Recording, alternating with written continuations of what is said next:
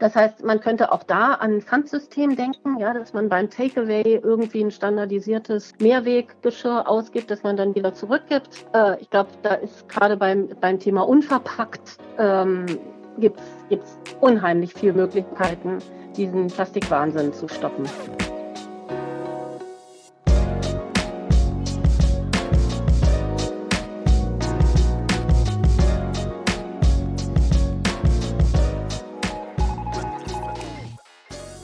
Tag, herzlich willkommen zu der unfassbaren Folge Nummer 5 unserer Politiker-Serie.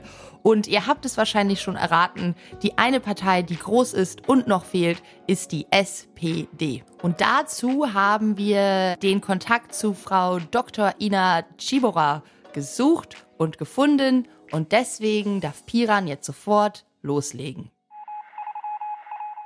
Herzlich willkommen, Frau Dr. Ina Chibora zum Koro-Podcast. Wir freuen uns sehr, dass es geklappt hat.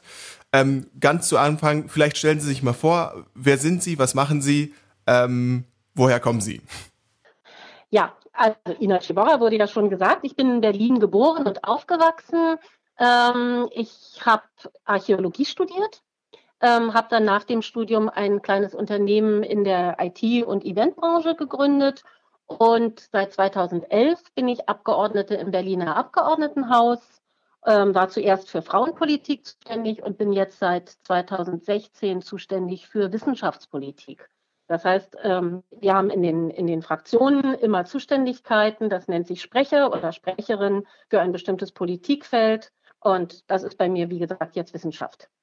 Ähm, ich habe drei Kinder, die sind mittlerweile erwachsen und ähm, ja, zur Politik gekommen bin ich schon als Schülerin damals so im Zusammenhang mit Friedensbewegung und Anti-AKW-Bewegung und so solchen Themen. Okay, wie kommt man denn eigentlich dazu, von einer Event- und IT-Agentur in die Politik zu kommen? Naja, ich war, ich war halt immer in der Politik. Also mit 15 habe ich angefangen und bin dann relativ schnell zu den Jusos gekommen, zum Sozialistischen Schülerbund, habe dann später an der Hochschule Politik gemacht, auch bei den Jusos und hatte dann halt eine Phase, wo ich mich da etwas weniger engagiert hatte, weil ich, wie gesagt, ich habe die Kinder bekommen, den Doktor geschrieben, das Unternehmen gegründet, all solche Sachen. Und ähm, habe dann, bin dann wieder stärker eingestiegen in die Parteiarbeit. Und 2011 ähm, ergab sich das, dass ich dachte, ich habe jetzt so viel Erfahrung in so verschiedenen Bereichen des Lebens, dass es für mich eine spannende Herausforderung wäre, das jetzt nochmal beruflich äh, auch in der Politik ähm, anzuwenden. Und äh, damals habe ich dann eben fürs Abgeordnetenhaus kandidiert und das macht mir nach wie vor eigentlich sehr viel Spaß, weil es eben gerade in der Landespolitik auch sehr lebensnah ist, was hm. man tut. In, in welchem Wahlkreis war das? Äh, mein Wahlkreis ist Dahlem, Zehlendorf, Krummelanke. Okay. Also jetzt nicht der beste, gewinnbarste Wahlkreis für die SPD, aber macht mir trotzdem viel Spaß. Hier ist auch die Freie Universität ähm, viel Forschung. Ähm, das sind ja meine Lieblingsthemen. Ja, da haben wir sogar was gemeinsam. Ich komme auch ursprünglich von der Freien Universität Berlin. Ähm, habe da Mathematik studiert, viel an der Arnim-Allee quasi Zeit verbracht mit den ganzen Übungszetteln. Ja, ja äh, ist eine schöne schön Uni, hier, ne? muss ich sagen. Ja, wirklich schön. Ja. Ähm, und, und, okay, und was, was haben Sie da mit dem Unternehmen gemacht? Das interessiert mich jetzt ein bisschen persönlich. Haben Sie das verkauft? Haben Sie das äh, ähm, weitergegeben? Nein. Oder gibt es das noch? Nein, nein, wir sind ja, wir sind ja nur ein Halbtagparlament formal. Mhm. Dazu sage ich immer, der Tag hat 24 Stunden, 12 Stunden ist ja die Hälfte. Nein, wir sind formal ein Halbtagsparlament und äh, das Unternehmen gibt es noch. Ähm, da gibt es ja auch Mitarbeiterinnen und Mitarbeiter. Und ähm, ich kümmere mich natürlich nicht mehr so viel, wie ich gerne würde oder ähm, sondern ich habe da nur noch ein begrenztes Zeitbudget, aber ich habe ja auch Mitarbeiterinnen und Mitarbeiter. Also gibt es das noch. Okay, verstanden. Und äh, muss man dann, also sozusagen der Sprung, der Absprung in, ja, in diese Kandidatur, war, war das ein komplett eigenständiger Absprung oder haben Sie da irgendwie, ich sag mal, einen Mentor gehabt oder jemanden, der, der Ihnen das angeboten hat, der Ihnen das irgendwie nahegelegt hat, das zu machen? Ähm, wo kam quasi das Incentive her, zu sagen, okay, ich mache den Absprung in die Politik? Naja, wie gesagt, ein Absprung in dem Sinne ist es ja gar nicht naja, Gott, man, es gibt so Kommunikationswege, man redet natürlich mit Leuten, sagt dann, hm, ich überlege und so, aber im Großen und Ganzen habe ich mich schon da selbstständig entschieden zu sagen, ich biete das an. Und ähm, dann kandidiert man halt, dann, dann wird man nominiert von der eigenen, vom eigenen Ortsverein. Dann äh, wird man im Bezirk aufgestellt für den Wahlkreis und für die Liste. Ähm, und da hatte ich auch Konkurrentinnen und habe mich dann aber in der Wahl auf der Delegiertenversammlung da eben behaupten können. Und so kam ich dann auch rein ins Parlament. Okay, spannend. Ja, cool, sehr, sehr spannend. Ähm, wir haben hier, glaube ich, jetzt insgesamt vier Politiker-Werdegänge, wenn man das so sagen darf, ähm, kennengelernt und alle sind ja also zumindest irgendwie nicht ganz plan, planbar gewesen. Die waren alle irgendwie ein bisschen durchzogen durch sehr starkes Engagement irgendwie in der Politik. Ähm, aber dann auch mit vielen Zufällen und mit vielen Chancen, die man dann irgendwie ergreifen musste, als sie da waren. Super, super spannend. Ja. Ich finde das aber auch den richtigen Weg. Also ich finde so die Leute, die tatsächlich so diesen, diesen alten Witz ne, vom Kreissaal, Hörsaal, Plenarsaal, also die so diese hauptberuflich Politik als Berufsziel haben, finde ich immer ein bisschen schwierig, weil ich finde, dass man zwischendurch auch durchaus andere Dinge gemacht haben sollte oder es zumindest sehr sinnvoll ist, wenn man, wenn man in anderen Bereichen tätig war im Leben und vieles erlebt hat. Es macht, glaube ich, Politik doch ein bisschen, naja, ein bisschen bunter. Mhm. Mhm. Ja, ich glaube, dann entwickelt sich auch so ein bisschen Verständnis dafür, wie, wie das irgendwie außerhalb des Politiksaals irgendwie, wie die Wirtschaft genau. eigentlich funktioniert, wie, wie das Leben quasi außerhalb von Politik funktioniert. Genau, ja, gerade in kleineren Unternehmen. Ja. Ja, wir haben ein paar Fragen zum Thema Klimaschutz und Nachhaltigkeit mitgebracht und fangen direkt mal mit der ersten an. Welche Ziele hat sich denn die SPD gesetzt, um das Thema Klimaschutz in Europa zu fördern? Ja, ich habe da nochmal nachgelesen. Also da steht ja schon in unserem letzten Grundsatzprogramm von 2007, dem Hamburger Programm, steht da ja vieles drin. Nachhaltiger Fortschritt und qualitatives Wachstum heißt das da. Ähm, da geht es schon darum, dass wir eben die, die natürlichen Grundlagen äh, unserer Erde schützen müssten und äh, nicht mehr Ressourcen verbrauchen können, als die Erde hergibt, dass wir eben gleichzeitig ähm, Armut, Ausbeutung und Verschwendung von Ressourcen bekämpfen müssen. Das steht da eigentlich alles äh, ganz gut drin. Ähm, auch, dass, dass Globalisierung natürlich eine Chance ist, ähm, aber eben auch Regulierung braucht das Problem ist dann immer von diesen theoretischen Ansätzen eines Grundsatzprogramms runterzukommen auf sehr konkrete, ähm, auf sehr konkrete Handlungsfelder. Ähm, Und da ist es natürlich oft dann schwierig, weil wir als SPD auch sagen, wir müssen natürlich auch Arbeitsplätze erhalten. Es darf nicht ähm, jetzt für, zur Verelendung führen, wenn, wenn die Braunkohletagebauer zum Beispiel geschlossen werden. Und da liegt dann so ein bisschen immer der Teufel im Detail. Und äh, da haben wir jetzt einen Europaantrag ja auch beschlossen vor den Europawahlen, wo ja auch sehr, sehr viele Punkte drinstehen, wie Klima zu schützen ist durch eine andere Verkehrspolitik, eine andere Energiepolitik. Ähm, ja, ähm, eigentlich steht da in unseren Programmen, ähm, stehen da eigentlich die richtigen Dinge ähm, schon drin.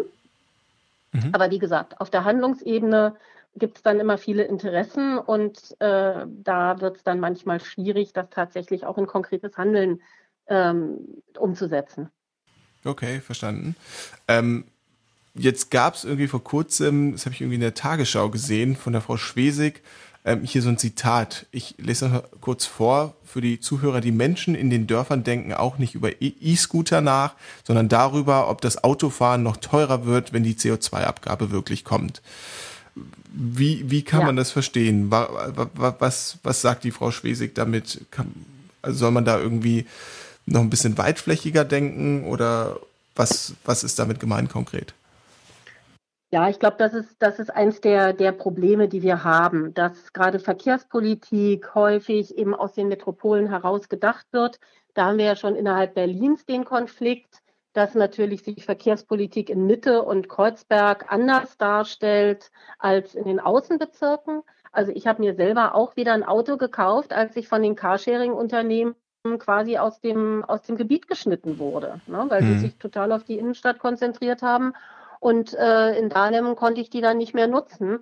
Und äh, das sind natürlich Dinge, die man bedenken muss. Und natürlich ist es so, dass wir sowieso diese starken Konzentration auf die Metropolen haben, den Zuzug und äh, diese, diese Spaltung zwischen Metropole und ländlichem Raum ähm, ist ja gesellschaftlich auch sehr, sehr schwierig. Das führt ja auch politisch zu, zu schwierigen Entwicklungen. wenn sich da ganze Bevölkerungsteile total abgehängt fühlen. Insofern müssen wir natürlich immer das mitbedenken.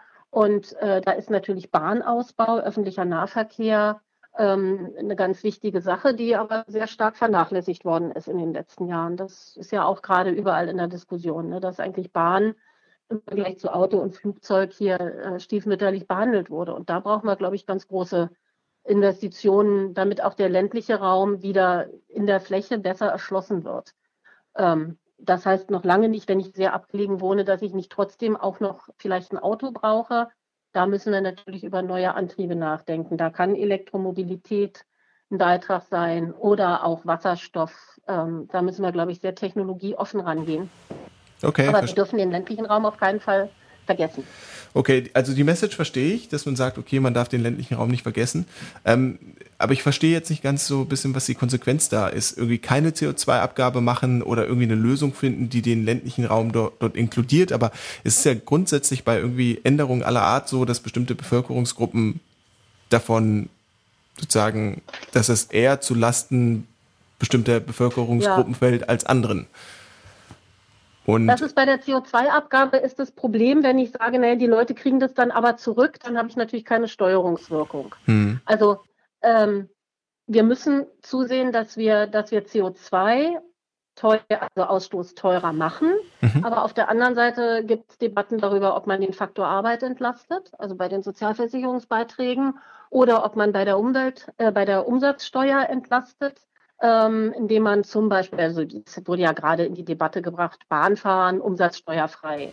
Ähm, mhm. Da muss man, glaube ich, genau hingucken, wie man das so hinkriegt, dass zwar eine Steuerungswirkung entsteht, das heißt, die Leute CO2 einsparen, weil es auch teuer wird, mhm. aber das jetzt nicht zum, zum sozialen Abstieg oder zu, zu Arbeitslosigkeit in, in weiten Bereichen äh, oder in ländlichen Räumen führt. Ja, aber ich glaube, also wir müssen einen Ausgleich schaffen, aber nicht so nach dem Motto, du zahlst jetzt für CO2, aber du kriegst es gleich wieder zurück und dann ist auch egal.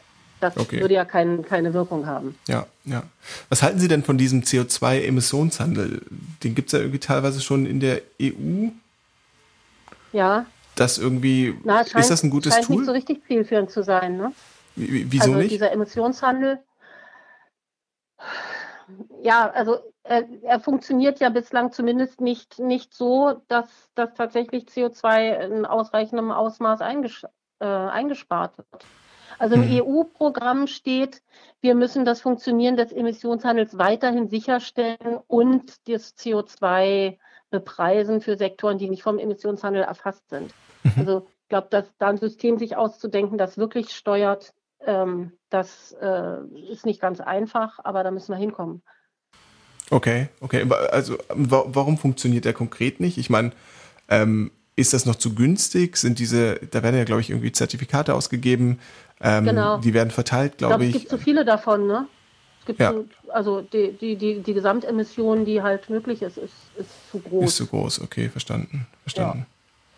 Und ähm, okay, okay. Und das, das allein sozusagen den Klimaschutz allein mit so einem ich sag mal, erstmal vielleicht EU-weit oder sozusagen nationalem, EU-weiten, dann irgendwann vielleicht auch globalen Emissionshandel ähm, zu, zu lösen. Ist das, ist das machbar? Kann man das so machen? Oder glauben Sie, dass da andere.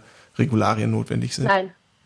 Ich glaube, dass wir, dass wir da viel breiter denken müssen. Also ähm, Emissionen entstehen ja zum Beispiel auch durch Landwirtschaft. Mhm. Und da haben wir meines Erachtens eine völlig falsche Landwirtschaftspolitik.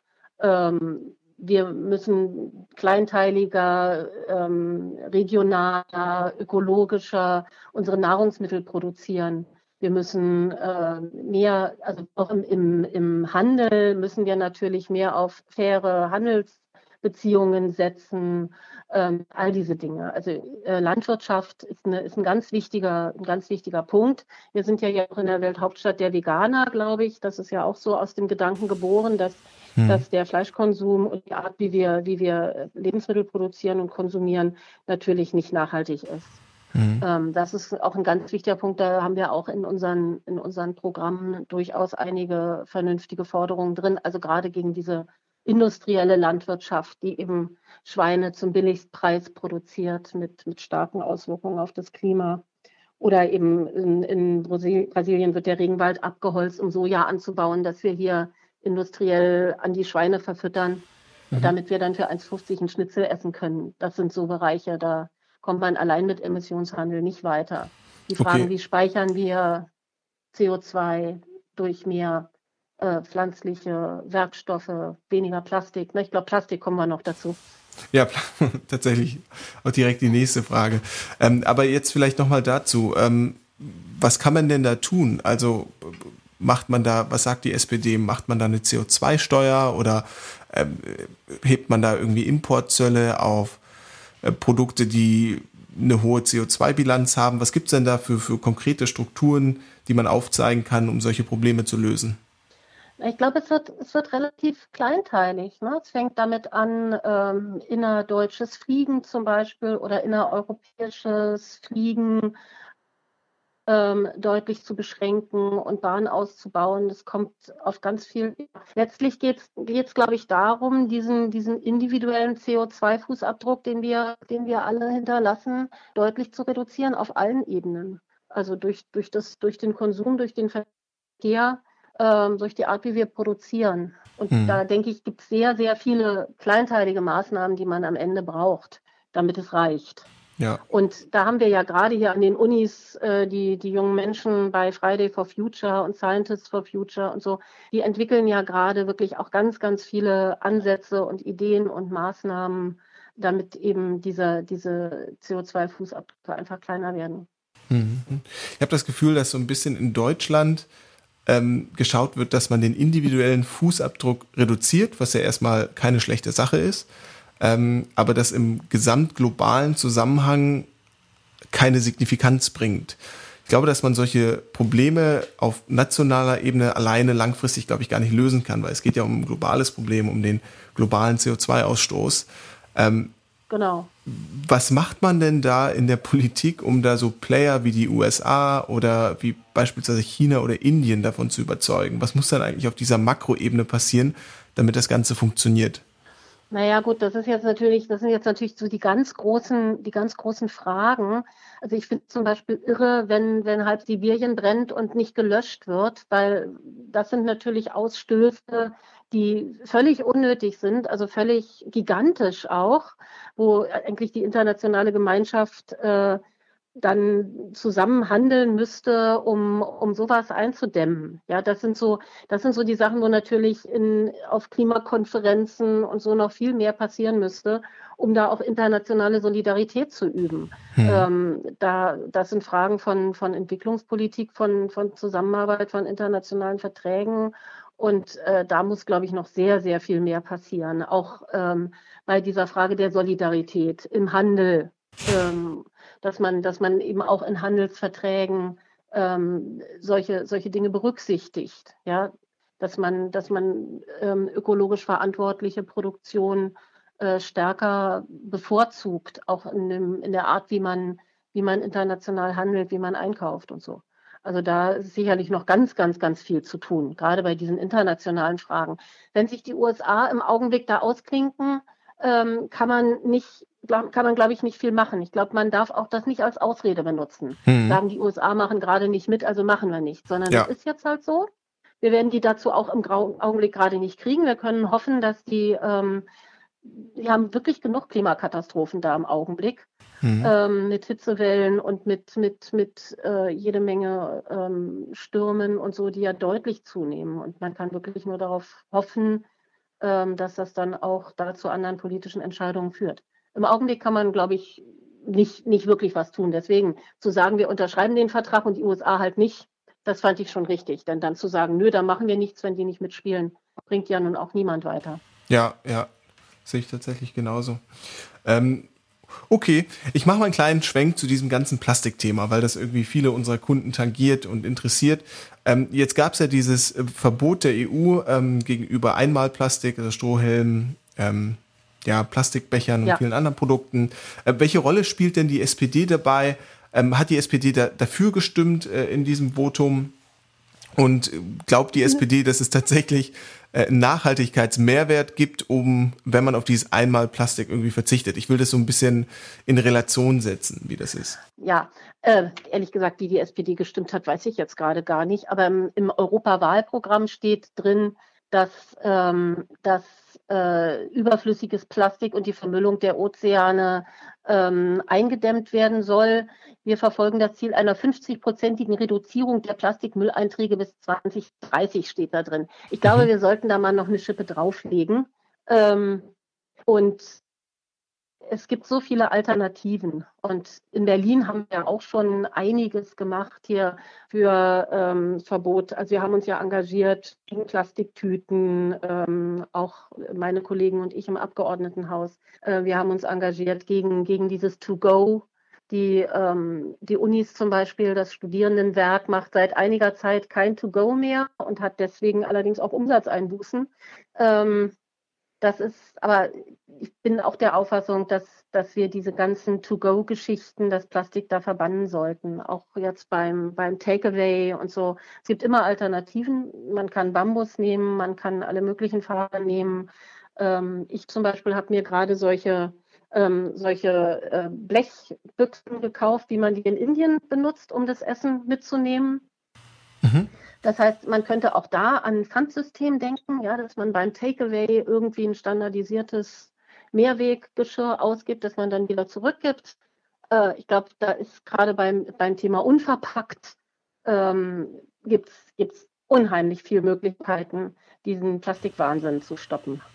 Okay. Das ist auch wieder ein bisschen kleinteilig, aber ähm, ich wollte jetzt auch ähm, bei den Hochschulen zum Beispiel, könnte man auch bei dem ganzen Kongressgeschehen ähm, bei all solchen Sachen einfach viel nachhaltiger handeln, indem man diesen ganzen Plastikkram nicht benutzt. Ich bin allerdings auch dafür, dass wir, dass solche Dinge vom Markt verschwinden sollten, dass wir wahrscheinlich auch mit Verboten da ähm, an der einen oder anderen Stelle operieren sollten, weil es einfach überflüssig ist und weil es das Leben von niemandem besser macht, diese Plastikberge zu, zu verursachen. Hm, hm. Jetzt gibt es da irgendwie Leute, die dann äh, schon sehr ins Extreme gehen und dann gibt es diese Zero-Waste-Bewegung, die versuchen, jedes kleinste Stück Plastik für sich selber zu reduzieren. Da fragen wir uns, macht das Sinn, auf, ich nehme immer ganz gerne das Beispiel, eine Bambuszahnbürste für fünf Euro zu kaufen, statt einer normalen Zahnbürste für, ich sag mal, 50 Cent? Oder macht es vielleicht mehr Sinn für die um Umwelt, diese 4,50 Euro in Nachhaltigkeit irgendwie zu investieren, in direkte Projekte, die vielleicht Plastik aus dem Meer fischen oder ähnliches? Weil man sieht ja immer diese ganzen Bilder von den verschmutzten Weltmeeren. Die Frage ist sozusagen, reduziert das Plastikeinsparen in Deutschland das Plastik in den Weltmeeren?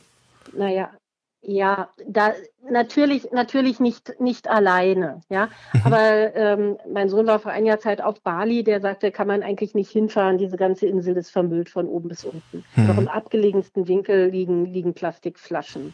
Mhm. Ähm, aber ich kann jetzt auch nicht auf Bali zeigen und sagen, solange die nicht sinnvoller, ja. ein sinnvolleres Müll- oder, oder Recycling-System einführen, ähm, mache ich jetzt auch nichts. Ja. Warum die Bambuszahnbürste 5 Euro kosten muss und die aus Plastik 50 Cent, ist ja auch eine interessante Frage. Mhm. Weil es noch ein Nischenprodukt ist. Ja? Wenn, wir, wenn wir solche alternativen Werkstoffe fördern würden, auch in der Entwicklung und in der Produktion und so weiter, wäre vielleicht die Bambuszahnbürste irgendwann genauso günstig wie die aus Kunststoff. Ja? Ähm, insofern denke ich, dass das ist so ein Prozess, da kann man viel auch mit äh, Wirtschaftsförderung Forschungsförderung, Innovationsförderung tun, auch kleinteilig. Also kleine Berliner Startups fördern, die eben sowas produzieren. Ähm, und dann dazu, dazu beitragen, dass es am Markt auch eben nicht mehr 5 Euro kostet, sondern zum vernünftigen Preis zu, zu ähm, finden ist. Okay, okay. Ähm, Glauben Sie, Deutschland hat da eine explizite Vorbildfunktion gegenüber, also auf, auf, ja. der, auf globaler Sichtweise? Definitiv. Definitiv. Also wir haben da eine, eine Vorbildfunktion und ähm, irgendjemand muss halt immer anfangen und sowas entwickeln und was zur Marktreife bringen. Und da haben wir, glaube ich, mit unserem Forschungsstandort und mit dem, mit dem Bewusstsein für solche Fragen, das hier ist, dass das auch an den, an den Hochschulen da ist. Und so haben wir, glaube ich, wirklich, wirklich eine Vorbildfunktion und auch die Chance, da ähm, wirklich für die globalen Fragen auch was beizutragen. Okay, verstanden. Wie stehen und Sie auch zu zeigen, wie es gehen kann. Ja, Ja, ich, ich, ich finde es auch immer ganz, ganz, ähm, ganz, ganz spannend, auf der einen Seite irgendwie den wirtschaftlichen Aspekt zu, zu, zu beleuchten, zu gucken, wie nachhaltig ist das wirklich unterm Strich. Auf der anderen Seite vernachlässigt man dann, wenn man in solche Kalkulationen geht und das alles über Zahlen aufschlüsselt, so weiche Faktoren wie zum Beispiel, ich, ich nenne es mal Nachhaltigkeits-Awareness. Wenn ich irgendwie was mache, was nachhaltiges Denken fördert, ähm, vielleicht unterm Strich gar nicht kalkulatorisch super nachhaltig ist, kann es trotzdem ein Umdenken bei vielen bewirken und das wiederum kann doch einzahlen in die Nachhaltigkeit, in die Gesamtnachhaltigkeit. Das finde ich immer, gerade in der Politik, wenn man dann solche, ich sag mal, relativ komplexen, schwierigen Entscheidungen trifft, ähm, sehr, sehr schwierig, das irgendwie ordentlich abzu, abzuwägen und da gute Entscheidungen zu treffen. Ja, deswegen wird die Debatte ja auch manchmal leicht hysterisch. Also ich kann nicht bei, bei jedem Apfel, den ich kaufe, immer den, den gesamten Fußabdruck da sozusagen immer im Kopf berechnen. Ja. Ähm, das, ich kann da eben nur genau dafür sorgen, dass eben der Handel und die Verbraucher Schritt für Schritt sich stärker darüber Gedanken machen. Und dass ich dann vielleicht auch manchmal was kaufe, was jetzt doch im Gewächshaus viel Energie gekostet hat, obwohl es aus der Region kommt. Und vielleicht das, was im Freiland in Spanien wächst, jetzt äh, weniger Energieverbrauch äh, gezeitigt hat. Also ich werde es nie hundertprozentig ähm, als Verbraucher ähm, auf dem Schirm haben können. Ähm, ja. Insofern insofern glaube ich auch, wenn, wenn wir das fördern, dass eben diese Produkte, die eben einen geringeren CO2-Ausstoß haben in der Produktion und im Transport und so weiter, äh, wenn wir da im Grundsatz das, das fördern, dann kommen wir schon einen großen Schritt weiter. Ja, ja. Wie stehen Sie denn eigentlich zu dieser Bewegung? Also, nee, bevor ich zu dieser Frage komme, noch was, was mich irgendwie brennend interessiert. Glauben Sie denn, dass Parteien explizit auf dieser, ich sag mal, hysterischen Welle, von der Sie gesprochen haben, ähm, also die, die da, da mitschwimmen oder das irgendwie nutzen, um da richtig Politik zu machen, Parteiprogrammen, zum Beispiel die Grünen posten ja viel zu Fridays, Fridays to, uh, for, for, for Future. Äh, glauben Sie, das wird irgendwie explizit genutzt, um da irgendwie Trends zu mobilisieren, Wählerstimmen zu kassieren? Also Wählerstimmen sind ja nur das Zweite. Ne? Also zunächst mal finde ich es gut, also mit hysterisch meinte ich jetzt eher so diese individuelle Diskussion okay. ja, mhm. zwischen den Leuten, die sich dann darum streiten, ob man noch eine Avocado essen darf und ob das besser ist als Tofu oder schlechter als, als Salami oder sowas. Ja, das meinte ich mehr so dieses Individuelle, meinte ich mit hysterisch. Die Bewegung, ja. glaube ich, ist schon sehr, sehr, sehr berechtigt. Und äh, ich setze da auch ganz große Hoffnungen drauf, muss ich sagen. Hm. Gerade was jetzt bei Scientists for Future, bei Friday for Future an den Hochschulen, hier gibt's ja auch an der FU, an der HU, überall werden Vollversammlungen gemacht, überall werden Forderungen aufgestellt, die eben vom Einweggeschirr vielleicht in der Cafeteria bis hin zu den globalen Fragen und den Verteilungsfragen gehen. Und ich hoffe schon, dass das ähm, überall in den Parteien, ob nun aus individuellem Interesse an Wählerstimmen oder äh, warum auch immer, dass das überall in den Parteien da eine, eine sehr viel stärkere ähm, ja, Wahrnehmung dieser, dieser Problematik verursacht und da auch deutlich mehr geschieht. Mhm. Also das hoffe ich schon.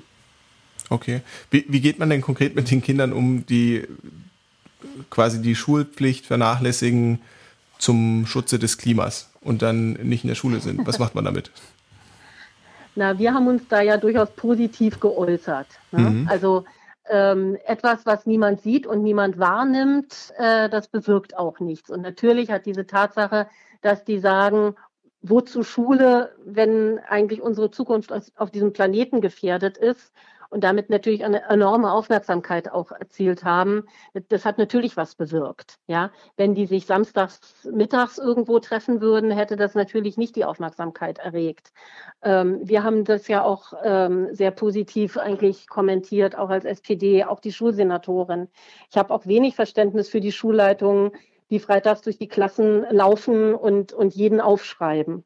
Mhm. Auf der anderen Seite ist es natürlich so, dass natürlich so eine Auseinandersetzung auch mit staatlichen Institutionen ähm, ist, erzeugt natürlich auch Druck. Ne? Also das, ähm, ja, man, man legt sich hier auch an mit diesem Thema Schulpflicht. Das finde ich auch gut so.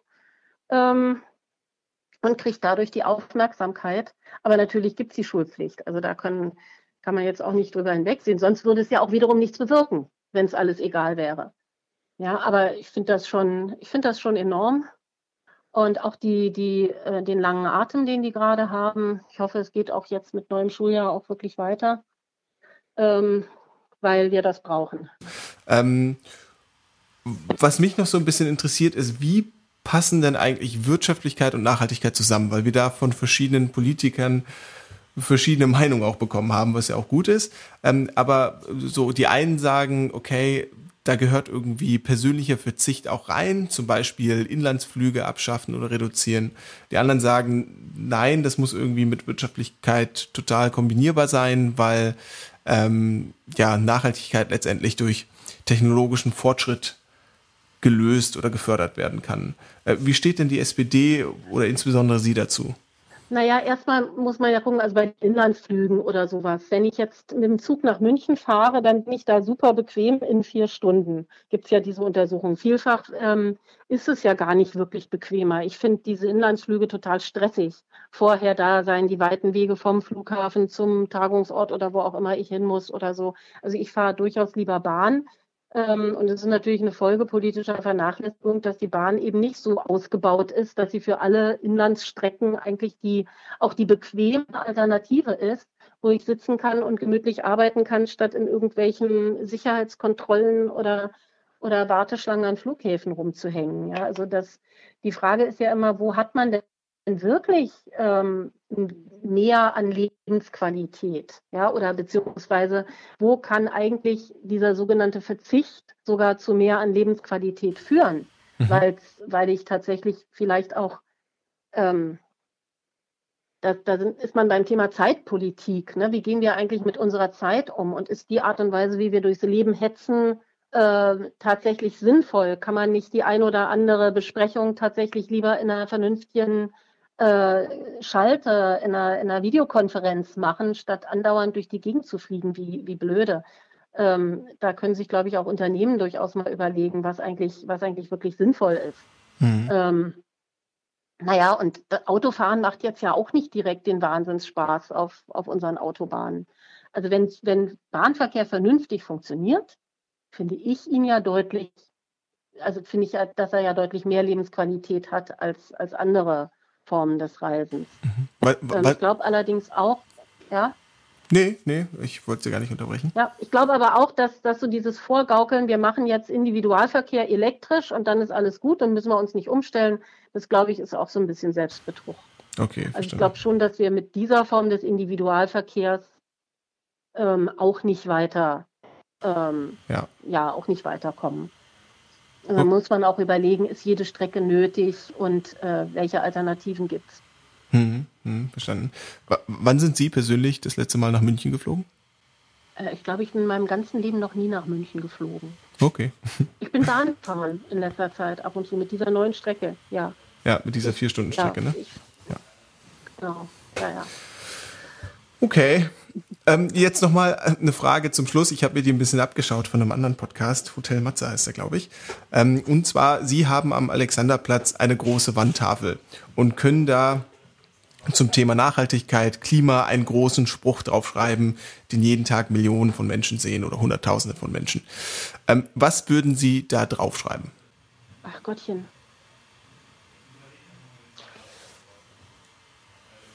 Klimaschutz und globale Gerechtigkeit. Klimaschutz und globale Gerechtigkeit. Gibt es dazu noch eine Erklärung? Oder nur mit globaler Gerechtigkeit? Nur globale naja, Gerechtigkeit. Weil, nur mit globaler Gerechtigkeit. Weil ich glaube, dass, dass schon die, die internationalen Handelsströme, ähm, die Frage, wie wir, wie wir auch umgehen mit Afrika, mit, mit äh, solchen Ländern, dass die eine ganz relevante, ganz relevant sind. Ne? Wie gesagt, Nahrungsmittelproduktion, Erhalt von Regenwald, Aufforstung, also und dass äh, das natürlich, äh, wenn wir das nur als Elitenthema diskutieren, dass das eben in dem Kauf von, von Bambuszahnbürsten in den Metropolen dann gipfelt, äh, werden wir das Problem nicht lösen, sondern wir müssen das schon auch global, was, was unsere Wirtschaftstätigkeit im globalen Maßstab angeht, lösen und ähm, nicht glauben, dass wir als Industrieländer einfach weitermachen können mit unserem CO2-Fußabdruck Und äh, ich meine, in den armen Ländern dieser Erde, in den armen Regionen ist halt der Fußabdruck sehr viel geringer. Ne? So, das heißt, ähm, aber Armut ist ja auch nicht die Lösung, sondern das muss eben, das muss eben zusammengedacht werden und es muss zu gerechteren Verteilungssystemen kommen. Ähm, auch bei den Fragen von Energieerzeugung und so weiter. Und nur so, glaube ich, kann es gehen. Wenn wir so, soziale Gerechtigkeit gegen Klimaschutz diskutieren, kommen wir nicht weiter. Frau Ciborra, vielen, vielen Dank für die Beantwortung der zahlreichen Fragen. Vielen Dank für Ihre Zeit. Und ähm, ja, ich danke für das Interesse. Ja, sehr, sehr gern. Hat uns sehr Spaß gemacht. Danke, tschüss. Tschüss. Ja, das war ja wieder sehr interessant. Vielen lieben Dank, Frau Chibora, für Ihre Zeit. Es war sehr gut und sehr informativ zu hören, wie die SPD denn zu all diesen Themen wie Nachhaltigkeit und CO2-Emissionen steht. Danke, Piran, dass du wieder super Fragen vorbereitet hast. Und äh, wir gehen alle informativer und schlauer aus diesem Podcast raus. So wie immer, ich höre jetzt auf zu labern. Bis zum nächsten Mal.